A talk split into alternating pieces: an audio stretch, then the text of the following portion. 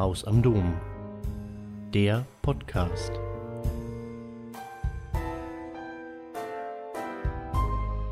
Vor drei Jahren hatte ich mich entschlossen, ein Buch zu schreiben. Mit ihm wollte ich zeigen, dass der Mensch keine Maschine ist, dass die Medizin als profitables Geschäftsmodell dabei ist, ihre Seele zu verlieren und dass man gegen Krankheiten keinen Krieg führen kann. Ich war zunehmend empört über eine Gesundheitspolitik, die wie am Fließband ständig neue Gesetze mit immer neuen Fantasienamen produzierte, um die Umgestaltung des Gesundheitswesens zu einer renditeorientierten und digitalisierten Gesundheitswirtschaft zu beschleunigen. Im kommunistischen Manifest schrieben Karl Marx und Friedrich Engels schon 1848, das Bedürfnis nach einem stets ausgedehnteren Absatz für ihre Produkte jagt die Bourgeoisie über die ganze Erdkugel. Überall muss sie sich einnisten, überall anbauen, überall Verbindungen herstellen. Diese Beschreibung des Prozesses der Kapitalexpansion als Ausbreitung über die ganze Erdkugel wird in heutigen Analysen der Globalisierung und des Imperialismus häufig herangezogen, um Marx und Engels fast hellseherische Fähigkeiten zuzuschreiben. Sie schrieben damals weiter. Die Bourgeoisie hat durch die Exploitation des Weltmarkts die Produktion und Konsumption aller Länder kosmopolitisch gestaltet. Sie hat den nationalen Boden der Industrie unter den Füßen weggezogen. Die uralten nationalen Industrien sind vernichtet worden und werden noch täglich vernichtet. Sie werden verdrängt durch neue Industrien, die nicht mehr einheimische Rohstoffe, sondern den entlegensten Zonen angehörige Rohstoffe verarbeiten und deren Fabrikate nicht nur im Lande selbst, sondern in allen Weltteilen zugleich verbraucht werden. An die Stelle der alten lokalen und nationalen Selbstgenügsamkeit und Abgeschlossenheit tritt ein allseitiger Verkehr, eine allseitige Abhängigkeit der Nationen voneinander. Ist das Zitat zu Ende. Neben dieser Globalisierung gibt es jedoch noch einen anderen wichtigen Weg der Kapitalexpansion. Während die Globalisierung als externe, als zentrifugale Expansion beschrieben werden kann, so geschieht zeitgleich eine nach innen gerichtete, eine zentripetale Expansion, bei der immer mehr Bereiche der wirtschaftlichen und sozialen Aktivitäten innerhalb eines Landes unter die Kontrolle des Kapitals gebracht werden. Diesen Prozess bezeichnet man beschönigend als Privatisierung. Er bedeutet aber nichts anderes als die Expansion kapitalistischer Produktions- und Distributionsmethoden in bislang staatliche, öffentliche oder gemeinnützige Tätigkeiten hinein. Diese Kapitalexpansion ist im Bildungswesen zu erkennen, wo sich in den letzten Jahrzehnten gewinnorientierte Universitäten und Privatschulen ausgebreitet haben. Sie ist zum Beispiel auch in der Auslagerung der Verwaltung von Sozialhilfeprogrammen an private Firmen zu erkennen. Sogar privatwirtschaftlich geführte Gefängnisse gibt es schon. Diese Veränderungen sind im Einzelfall sehr unterschiedlich. Allen gemeinsam ist aber eine umgehende Verschlechterung der Bezahlung, eine Verschlechterung der Arbeitszeiten und der Personalplanung. Oder, um es noch einmal mit Marx und Engels zu sagen, die Bourgeoisie hat alle bisher ehrwürdigen und mit frommer Scheu betrachteten Tätigkeiten ihres heiligen Scheins entkleidet. Sie hat den Arzt, den Juristen, den Pfaffen, den Poeten, den Mann der Wissenschaft in ihre bezahlten Lohnarbeiter verwandelt. Das Zitat Ende. Die Privatisierung als Destruktionsprozess ist an den Veränderungen des Gesundheitswesens, wie sie hierzulande in den letzten drei bis vier Jahrzehnten geschehen sind, am deutlichsten zu erkennen. Diese Destruktion geschieht in ganz kleinen, fast unmerklichen Schritten, weswegen sie in der Öffentlichkeit kaum zu erkennen ist. Aber sie geht immer in die gleiche Richtung. Das ist das Gefährliche daran. Und die Protagonisten sagen unaufhörlich, sie sei alternativlos. Die Digitalisierung zum Beispiel sei alternativlos. Aber verschwiegen wird, welche Art von Digitalisierung hier erzwungen wird, als ob es nur eine Art gäbe. Die Privatisierung sei alternativlos, weil nur der Markt für bessere Zustände sorgen könne. Aber verschwiegen wird, für wen diese besseren Zustände gedacht sind. Und die Kommerzialisierung sei alternativlos, da dringend neues Kapital im Gesundheitswesen gebraucht würde. Verschwiegen wird, dass der katastrophale Mangel an Investivkapital allein darauf beruht, dass ausnahmslos alle Bundesländer seit Jahren und zunehmend ihrem gesetzlichen Auftrag nicht nachkommen, die Krankenhäuser in ihrem Bestand ausreichend zu finanzieren. Verschwiegen wird auch, dass das Gesundheitswesen mit diesem neuen Kapital nicht mehr dasselbe ist, sondern automatisch zu einem Teil des Wirtschaftssystems wird. Das Gesundheitswesen war bislang ein Teil unseres Sozialsystems. Die Sozialgesetze, nach denen es funktioniert hat und zum Teil immer noch funktioniert, sind zum großen Teil über 120 Jahre alt. Vor wenigen Jahrzehnten erst setzte die scheibchenweise Deformation ein, sozusagen eine Art kleinschrittiger Entdeckung des Gesundheitswesens durch den Kapitalismus, eben diese zentripetale Expansion. Aus dem Gesundheitswesen wird die Gesundheitswirtschaft. Im Zuge der Bekämpfung der Corona-Pandemie ist nach dem Übergang vom Gesundheitswesen zur Gesundheitswirtschaft jedoch ein weiterer großer Schritt vollzogen worden. Dem Gesundheitswesen wurde eine politische Aufgabe zugeordnet, um es zur Ausübung politischer Macht zu gebrauchen. Die hat inzwischen eine neue Dimension erreicht, eine Dimension, die man bisher nur aus mehr oder weniger hellsichtigen Science-Fiction-Romanen kannte. Im Zeichen der Corona-Pandemie wurden sämtliche ehernen Grundsätze des Gesundheitswesens und der Humanmedizin gebrochen. Die Überlastung unseres Gesundheitswesens als Horrorvision wurde zur alternativlosen Begründung für einschneidende Maßnahmen in jeden Alltag, von der Kinderkrippe bis zum Altersheim. Grenzen wurden geschlossen. Die Wohnung wurde zum abgeschotteten Ort der Berufsausübung, der Arbeit, des Kindergartens, der Schule und des Privatlebens gleichzeitig kein Entrinnen. Und die Wissenschaft erlebte ihr Waterloo, besonders die medizinische, indem ihre Aussagen je nach Bedarf richtig oder falsch zitiert, hervorgehoben oder verschwiegen wurden. Ein Diskurs fand und findet nicht mehr statt.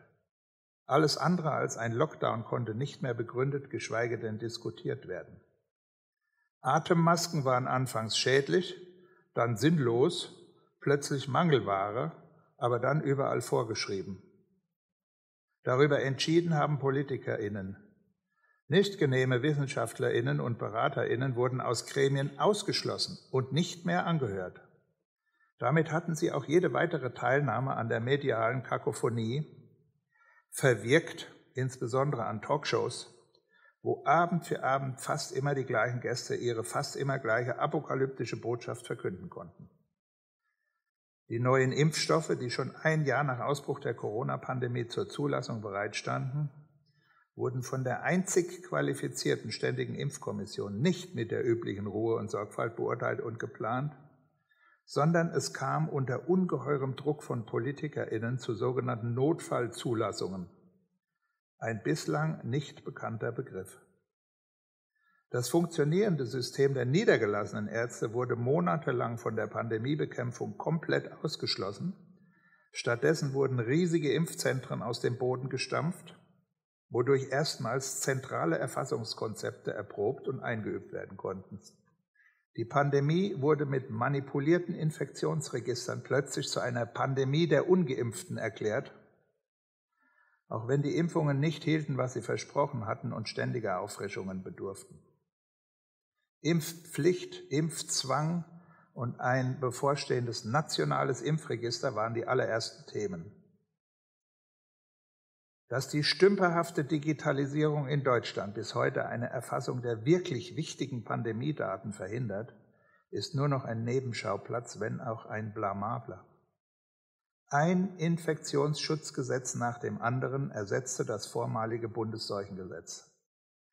Es wurde in raschen Rhythmus mehrfach immer wieder modifiziert, sprich verschärft, insbesondere hinsichtlich der in Anführungsstriche Ermächtigungen der Exekutive. Das steht in Anführungsstrichen, weil dieses Wort ständig in diesen neuen Gesetzen vorkommt. Die monatelang die Alleinherrschaft übernahm, also die Exekutive, Entschuldigung. Und dies, und das ist das eigentlich Neue, konnte sie nur mit Hilfe der Medizin. Legislative und Judikative hatten für längere Zeit abgedankt. Deswegen genügt es nicht mehr nur, den schon weit beschrittenen Weg vom Gesundheitswesen zur Gesundheitswirtschaft kritisch zu beschreiben, sondern der nächste, um ein vielfaches bedrohlichere Schritt von der Gesundheitswirtschaft zur Gesundheitsherrschaft ist längst und unbemerkt Realität geworden. Er kann nicht mehr ignoriert werden. Oder, wie Heribert Prantl sagt, aus dem Ausnahmezustand wird ein Normalzustand aus den Notregeln werden Normalregeln. Das ist unnormal, unstatthaft und gesellschaftsschädlich. Also das war das Kapitel 1, wo ich halt so ein bisschen darlegen wollte, was mir alles so durch den Kopf gegangen ist und wie das auch das Konzept von dem Buch letztlich verändert hat. Das Kapitel 2 heißt Geld. In dem Kapitel geht es mir darum, historisch und bis heute zu betrachten, wie eigentlich die Geldflüsse in Gesundheitssystemen sind. Das beginnt tatsächlich mit Hammurabi I., dem Kodex Hammurabi, und es endet bei den heutigen Bezahlsystemen. Das letzte Unterkapitel hat die Überschrift Pay for Performance. Ein, ein, ein, das ist so das perfideste, was man sich im Moment ausdenkt, um die Medizin zu zerstören. Ähm, es geht darum, dass man es gibt eigentlich nicht viele Bezahlsysteme in der Geschichte, zum Beispiel in dem Codex Hammurabi. Da geht es darum, ob die Arbeit des Arztes erfolgreich war. Weil wenn nicht, konnte man die Hand abgehackt bekommen. Oder sogar mit dem Tod bestraft werden, wenn man sich nicht schnell genug aus der Stadt davon gemacht hat. Also es gibt bis heute Bezahlsysteme, wo der Erfolg darüber entscheidet, ob der Arzt oder das ärztliche System Geld bekommt oder nicht. Dann gibt es natürlich Bezahlsysteme. Bei uns zum Beispiel ist äh, gültig, es ist völlig wurscht, ob die Operation gelingt oder nicht, die Operation wird bezahlt. Das heißt, die reine Tätigkeit, wenn sie beschrieben werden kann, wird abgerechnet und was dabei rauskommt, ist völlig egal. Und so gibt es noch zwei, drei Bezahlsysteme. Ähm, da müsste man vielleicht dann nachher nochmal drauf zurückkommen. Jedes Bezahlsystem korrumpiert. Jedes. Also, kleines Beispiel. Als ich anfing im Krankenhaus zu arbeiten, galten sogenannte Tagessätze als Grundlage der Bezahlung von Krankenhäusern. Also für jeden Tag Krankenhausaufenthalt, sagen wir mal, Sie sind in der AOK, hat Ihre AOK den Betrag X an das Krankenhaus Y bezahlt. Das ist vorher ausgehandelt worden. Jedes Jahr wie Tarifverhandlungen zwischen den Kassen und jedem einzelnen Krankenhaus.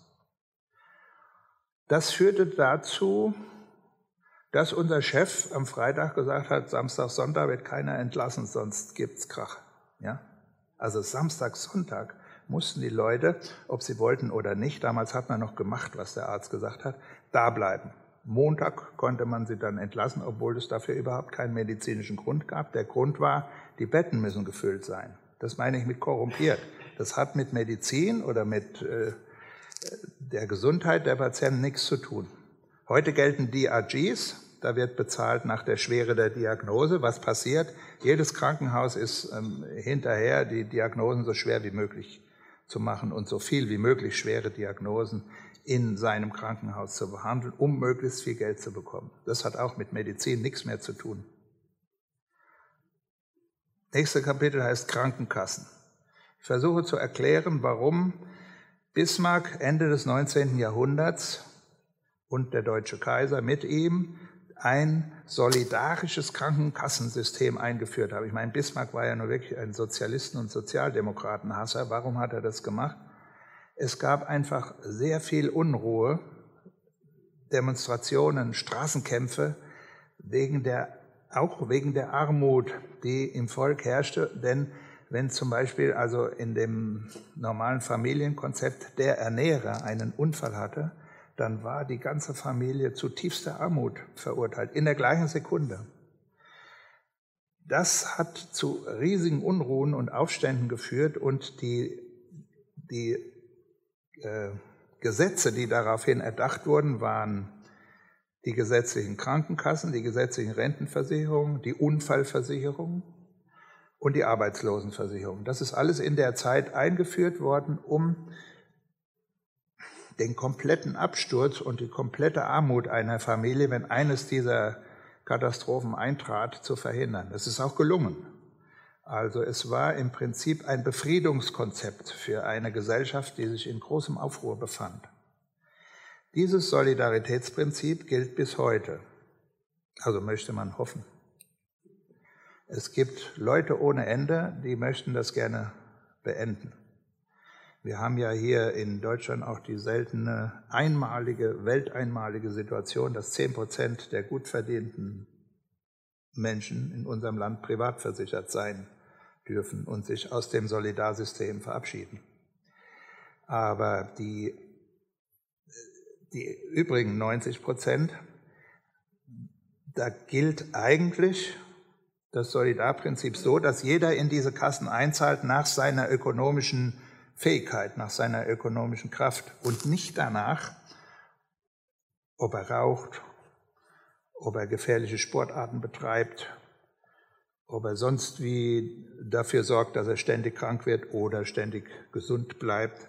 Das heißt, das Individuum bleibt völlig frei vom gesellschaftlichen Zwang, sich gesund zu verhalten. Also sie dürfen auch Motorrad fahren und wenn sie einen Unfall haben, zahlt die Krankenkasse alles, was damit zu tun. Sie dürfen sogar Fußball spielen und wenn Sie dann einen Kreuzbandriss haben, bezahlt die Krankenkasse alles, was damit zu tun hat. Sie dürfen 50 Zigaretten am Tag rauchen und dann muss ein Lungenkrebs operiert werden, bezahlt die Krankenkasse alles. Das heißt, ähm, das ist das Solidarprinzip. Das wird, ist noch nicht durchlöchert, aber ich kann Ihnen zumindest so viel berichten, dass der Präsident des Bundessozialgerichts, der eigentlich für unser Sozialsystem und das Solidarische dieses Sozialsystems zuständig ist, vor nicht allzu langer Zeit gemeint hat, dass Menschen, die sich nicht impfen lassen, ihre Krankenhausbehandlung doch selbst bezahlen sollen. Das heißt, er führt etwas ein, vollkommen neu, das ist die Schuld. Er ist der Meinung, wenn Sie sich nicht impfen lassen und kriegen dann eine Corona-Infektion und kommen auf die Intensivstation, dann sind Sie selbst dran schuld und also müssen Sie es selbst bezahlen. Und man muss wissen, wenn man anfängt, an das Solidarsystem Hand anzulegen, indem man das Schuld einführt, dann muss man auch die andere Seite dieser Medaille einführen, nämlich die Strafe. Wer Schuld diskutiert, muss strafen können, sonst ist es ja sinnlos. Die Strafe wäre also, Sie zahlen Ihre Intensivbehandlung selber. Und ich kann Ihnen sagen, Sie sind nach einer Woche bankrott, wenn Sie das machen müssen. Können wir nachher nochmal diskutieren. Nächste Kapitel heißt Krankenhäuser. Das ist ein sehr, sehr heikles Kapitel, ist ja auch ständig in der Zeitung im Moment. Deutschland hat ein sogenanntes duales Krankenhausfinanzierungssystem. Dual heißt, es steht auf zwei Füßen. Es ist vielleicht so zu erklären, es gibt eine Hardware und eine Software. Die Hardware ist das Krankenhaus, das Haus als solches, die Heizung, die Wasserversorgung, die Stromleitung, das ist die Hardware. Und es gibt die Software, das ist Verbrauchsmaterialien, das sind die Personalkosten und so weiter, das wäre die Software. So versuche ich das zu trennen. Für die Hardware sind die Länder zuständig. Das ist Gesetz. Für die Software sind die Einnahmen der Krankenhäuser von den Krankenkassen zuständig. So ist das aufgeteilt, deswegen heißt es dual. Und weil die Länder seit Jahrzehnten, kann man sagen, ihre Verpflichtung zur Finanzierung der Krankenhäuser, der Hardware nicht nachkommen, weil sich das nicht entsprechend dem äh, Inflationsverlauf gesteigert hat, sondern sogar reduziert hat, sind die Krankenhäuser immer mehr in Not gekommen mussten aus den laufenden Einnahmen, die eigentlich für die Software zuständig äh, sind, Renovierungen, Investitionen in ihre Hardware finanzieren. Und so ist ein Teufelskreis entstanden, der Krankenhäuser immer weiter, immer weiter in die roten Zahlen getrieben hat. Wenn ein Krankenhaus weit genug in die roten Zahlen getrieben worden ist, dann kann man es an private Krankenhauskonzerne verkaufen. Und was dann passiert, kann ich Ihnen nachher nochmal erzählen. Ähm Das Krankenhausfinanzierungssystem, hatte ich schon kurz erwähnt, ist geändert worden. Es gibt keine Tagessätze mehr, sondern die sogenannten DRGs, Diagnosis Related Groups. Das heißt, äh, es wird nach Schwere der Diagnosen bezahlt. Das wäre eigentlich die kürzeste Zusammenfassung. Das ist auch übrigens etwas, was im ambulanten Bereich eingetreten ist, als ich meine Praxis noch hatte weil die Zuteilungen aus dem Gesundheitsfonds an die Krankenkassen auch nach Schwere der Krankheiten ihrer Versicherten gingen. Da haben die Krankenversicherungen Emissäre übers Land geschickt, auch in meine Praxis, und haben uns erklärt, wie wir Diagnosen auf, ähm, nicht aufhübschen, also schlimmer machen können, als sie sind. Krankenkassen sind nicht daran interessiert, dass ihre Mitglieder gesund sind. Krankenkassen sind heute daran interessiert, dass ihre Mitglieder möglichst schwer krank sind. Dann bekommen sie einen höhere Zuweisung aus dem Gesundheitsfonds. Die Krankenkassen haben uns niedergelassenen Ärzten dann 50 Euro dafür geboten, dass es uns gelingt, die Diagnosen zu verschlimmern. Also ich meine, wenn jemand hustet, könnte schon eine Lungenentzündung sein, wenigstens Verdacht auf. Schon fließt die Kohle. Oder Sie haben Rückenschmerzen, dann haben Sie vielleicht doch einen Bandscheibenvorfall. Schon gibt es entsprechend viel Geldzuweisung aus dem Gesundheitsfonds. Wissen Sie eigentlich, was ein Gesundheitsfonds ist? Ist der beste Beweis dafür, dass man nur eine Krankenkasse braucht. Sie denken ja wahrscheinlich, Sie zahlen Ihren Krankenkassenbeitrag an die AOK, die Technikerkasse, die Barmer oder so, ja, weil die buchen das ja auch ab bei Ihnen. Aber weit gefehlt. Ihre Krankenkasse sieht davon keinen Cent. Das fließt alles in einen riesigen Topf, der nennt sich Gesundheitsfonds. Und jetzt müssen die Krankenkassen versuchen, möglichst viel Geld aus diesem Gesundheitsfonds herauszulocken, egal wie viele Mitglieder sie haben und was sie eingezahlt haben. Und das geht nach Schwere der Diagnosen. Ein irrsinniger bürokratischer Aufwand. Man könnte jetzt einfach den Gesundheitsfonds zur ersten allgemeinen Krankenkasse erklären und dann wäre die Sache erledigt. Macht man aber nicht. Viele, viele Verwaltungen würden dann überflüssig. Hochhäuser, Dienstwegen und so weiter und so weiter. In Österreich zum Beispiel gibt es nur eine Krankenversicherung, die erste allgemeine Versicherung. Kennen Sie die erste allgemeine Verunsicherung? Das kommt daher. Gut, das nächste Kapitel heißt Gier. Ähm, da geht es um die Pharmaindustrie. Und ich dachte mir, vielleicht sollte ich das gar nicht machen, weil eigentlich ist über die Pharmaindustrie alles gesagt. Es gibt kein Verbrechen auf dieser Welt, dessen sich die Pharmaindustrie noch nicht schuldig gemacht hat. Keines.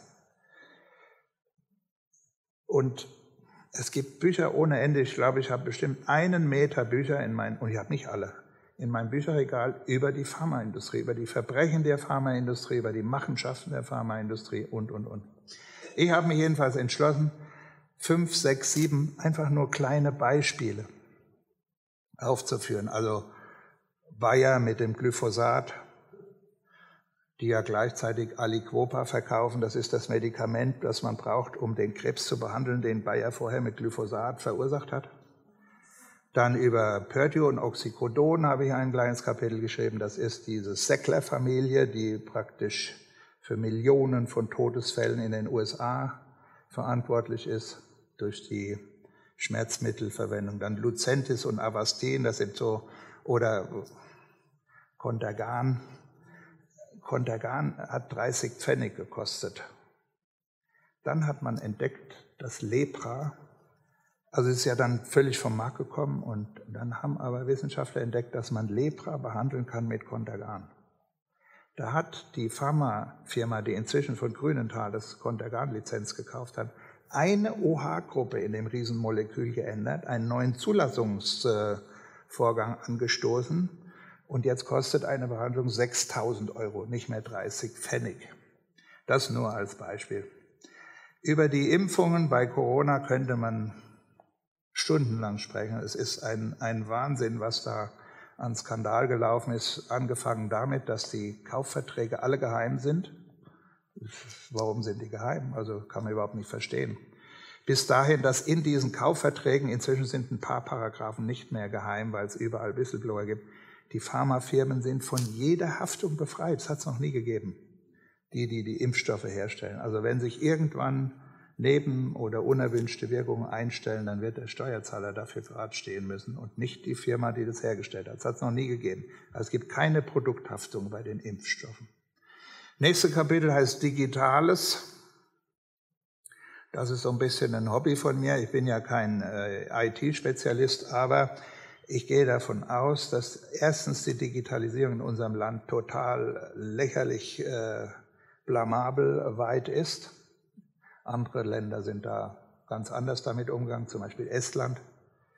Und ich gehe davon aus, dass ich immer wieder den Verdacht habe, dass die Digitalisierung in unserem Land zur Überwachung missbraucht wird. Es gibt keinen Grund, unser aller Daten in zentralen Servern zu, zu speichern. Es gibt moderne Netzwerkkonzepte, Blockchain heißen die, da könnte man, und das tun einige Länder auch, perfekt unser aller Daten einlagern, aber sie bleiben unsere. Niemand könnte darauf zugreifen, wenn wir das nicht erlauben. Also die zentralen Server sind da das Problem. Und äh, ja, darüber könnte man viel, viel, viel erzählen, weil wenn man sich mit der Digitalisierung beschäftigt, dann muss man sich aus dem Gesundheitswesen hinaus begeben. Das, das ist ein, ein Thema der ganzen Gesellschaft. Also Estland zum Beispiel hat eine perfekte Digitalisierung des Landes und auch des Gesundheitswesens, aber die haben eine ganz andere Reihenfolge. Die haben E-Government begonnen. Das heißt, das Land wurde digitalisiert. Wenn Sie irgendetwas machen in diesem Land, einen neuen Pass brauchen, ummelden und, und, und, geht alles digital. Sie müssen auf kein Amt, das ist alles als Blockchain-System ohne jede Zugriffsmöglichkeit für die Obrigkeit organisiert. Und erst wenn das funktioniert, haben die begonnen, E-Health, das heißt die Digitalisierung des Gesundheitswesens, darauf aufzubauen. Das Schöne an Estland ist, dass die, die die misstrauen ihrer Regierung nicht. Das kann ich von mir nicht sagen. Letzte Kapitel heißt Medizin als Herrschaftsinstrument. Die Infektionsschutzgesetze geht es um den Umgang mit der Wissenschaft während der Corona-Pandemie.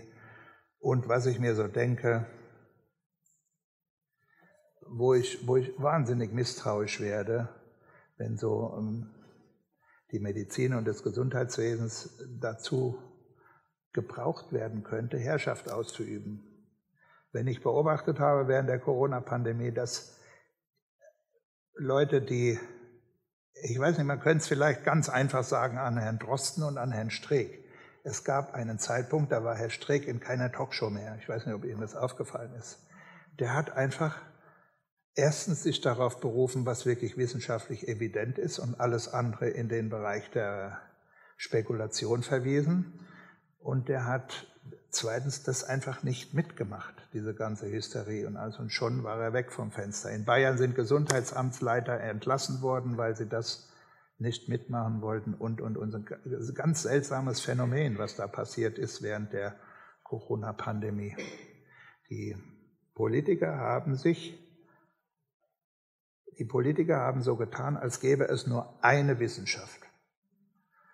Wissenschaft ist aber das Gegenteil von eine Wissenschaft. Wissenschaft ist ein permanenter Diskurs. Und jetzt zum Beispiel lesen Sie heute in der Zeitung, die Schließung von Kitas und Kindergärten und Schulen war nicht sinnvoll. Also zwei Jahre lang hat man uns damit terrorisiert.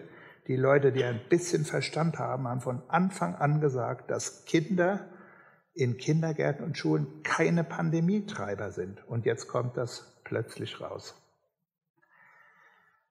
Im Dezember 2021 haben alle Nachrichtensendungen einen irrsinnigen, eine irrsinnige Hetze, einen Druck auf uns alle ausgeübt mit dem Oberbegriff Pandemie der Ungeimpften. Das ist kompletter Quatsch, das weiß inzwischen auch jeder und niemand würde das jetzt weiterhin in den Mund nehmen.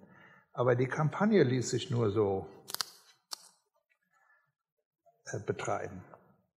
Mit diesen falschen Informationen. Als letzte Kapitel heißt dann, wie könnte das Gesundheitswesen der Zukunft aussehen? Ich habe mir gedacht, ich kann ja jetzt meine Leser nicht mit dem Wahnsinn so alleine lassen. Das ist ja, da kann man sich ja nur noch aus dem Fenster stürzen oder ähm, das ist einfach so deprimierend, so negativ und so so schlimm, jetzt muss ich auch mal was sagen, wie es sein könnte. Und da habe ich auf zwei Seiten, das würde ich dann gern am Schluss der Veranstaltung vorlesen, damit Sie auch positiv gestimmt nach Hause gehen. Äh, wie könnte das Gesundheitswesen der Zukunft aussehen? Da habe ich das mal entworfen. Zum Schluss noch, falls Sie dann heute voller Tatendrang und äh, informiert nach Hause gehen, habe ich auf einer Seite 20, 25 Organisationen aufgeführt unter der Überschrift Wo kann ich mitmachen? Weil ich immer wieder gefragt werde, ja, was kann ich denn tun? Was kann ich denn tun? Man kann was tun. Es gibt ganz, ganz viele kleine, mittlere und sogar große Organisationen, die sich mit aller Macht gegen diese Zerstörung unseres Gesundheitswesens wehren. Und die habe ich da alle aufgeführt. Und wenn Sie schon keine Zeit haben mitzumachen, dann können Sie die aber mit Spenden unterstützen. So, nun habe ich zu viel geredet wahrscheinlich, nein, oder? Nein. Ein kleiner Satz noch. Ich habe ich hab zu Hause ein großes Archiv. Wenn mir was auffällt, drucke ich das aus und werfe es in die entsprechende Schublade. Also 50 Schubladen ungefähr.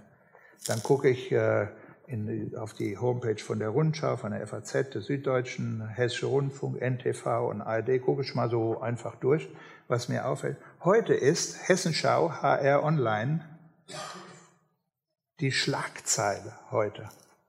Belastung, Stress und Personalmangel. Warum eine junge Frankfurter Ärztin hinschmeißt.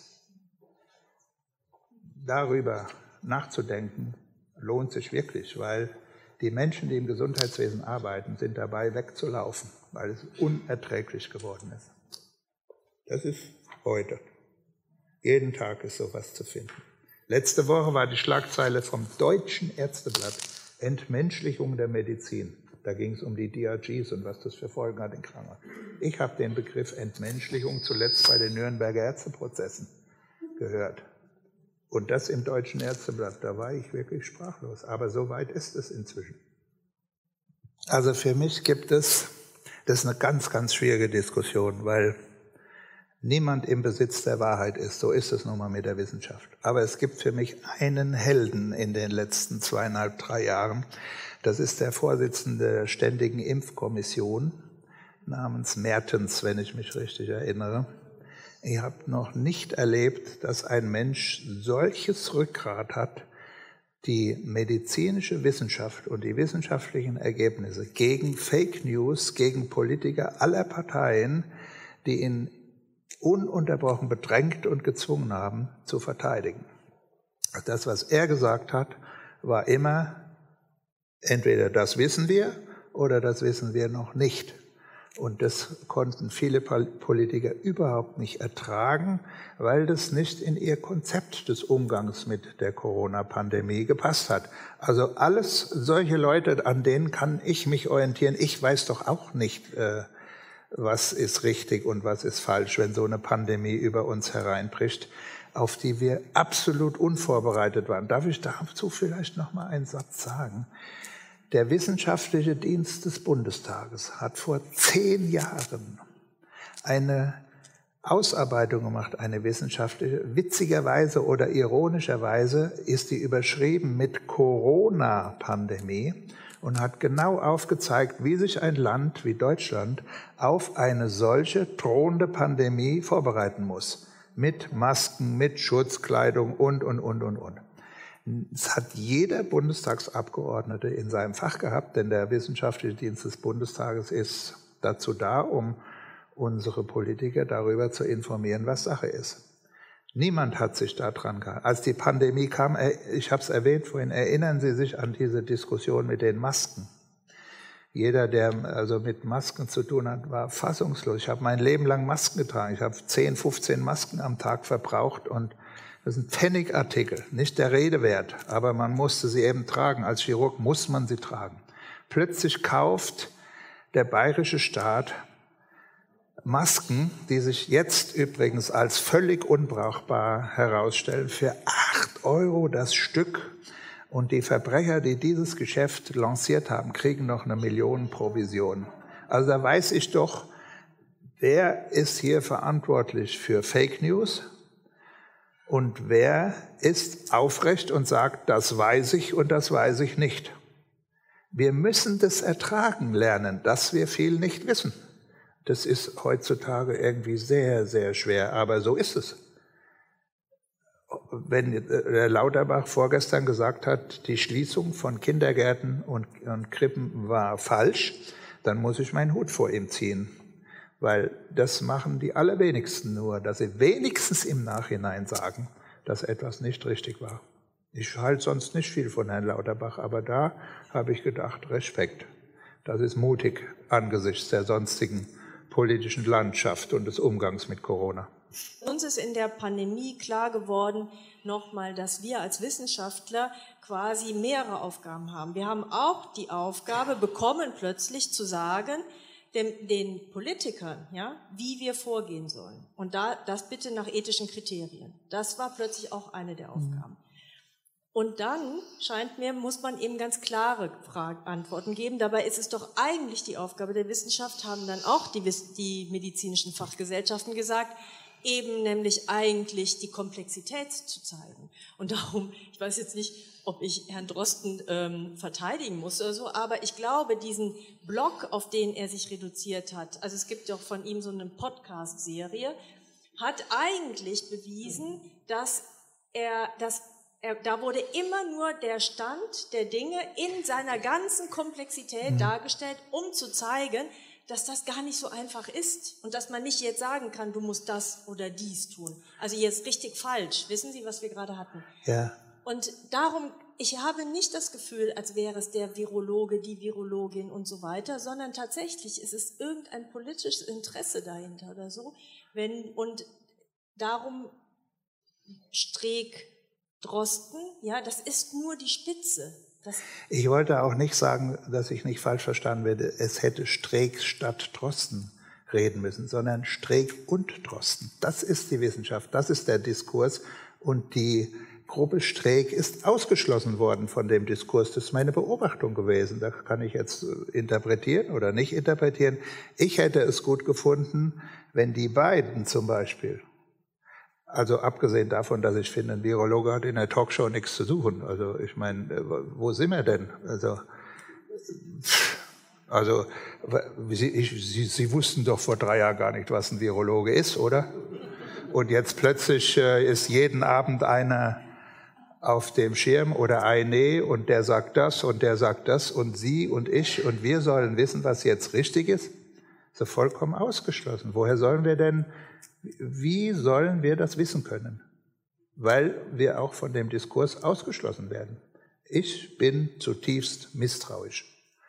Andere sind vielleicht nicht so misstrauisch. Ich bin zutiefst misstrauisch, wenn ich sehe, dass auf dem Flughafen München ein Flugzeug landet mit Masken aus China und der Ministerpräsident von Bayern seine Hand auf die Boeing legt und äh, sich feiern lässt. Sagen wir Leute, wo, wo, es geht um Le Leben und Tod. Ja, gleichzeitig in Altersheimen verrecken unsere Eltern alleine. Also das ist so ein Kontrast, der treibt mir Tränen in die Augen. Also ich kann das kaum aushalten, wie, das meine ich mit Waterloo, die Wissenschaft missbraucht wird für die jeweiligen politischen Interessen. Wie könnte das Gesundheitswesen der Zukunft aussehen? Also spätestens, wenn ich mit Lesen fertig bin, werden Sie alle das Buch kaufen, da bin ich ganz sicher. Wenn ich jetzt sage, das Gesundheitswesen ist, dann meine ich damit, ich will, dass es so ist. Das ist mein meine Idee. Das Gesundheitswesen ist Teil der staatlichen Daseinsvorsorge. Seine Finanzierung basiert auf dem Solidaritätsprinzip. Jede und jeder sind krankenversichert in einer einzigen allgemeinen Bürgerversicherung. Die Beiträge werden allein nach der individuellen Wirtschaftskraft erhoben, ohne Ansehen des Gesundheitszustandes oder des Lebensstiles. Private Zusatzversicherungen sind uneingeschränkt möglich. Diagnostik und medizinische Maßnahmen ergeben sich allein aufgrund medizinischer Notwendigkeiten. Daher muss die konkrete medizinische, ärztliche und pflegerische Arbeit, ambulant und stationär, von jeden finanziellen Anreizen und von ökonomischem Diktat frei bleiben.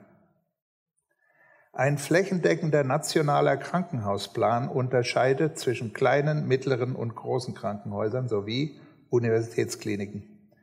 Mit diesem Plan wird zwischen wohnortnaher Grundversorgung und hochspezialisierter Maximalversorgung alles abgedeckt.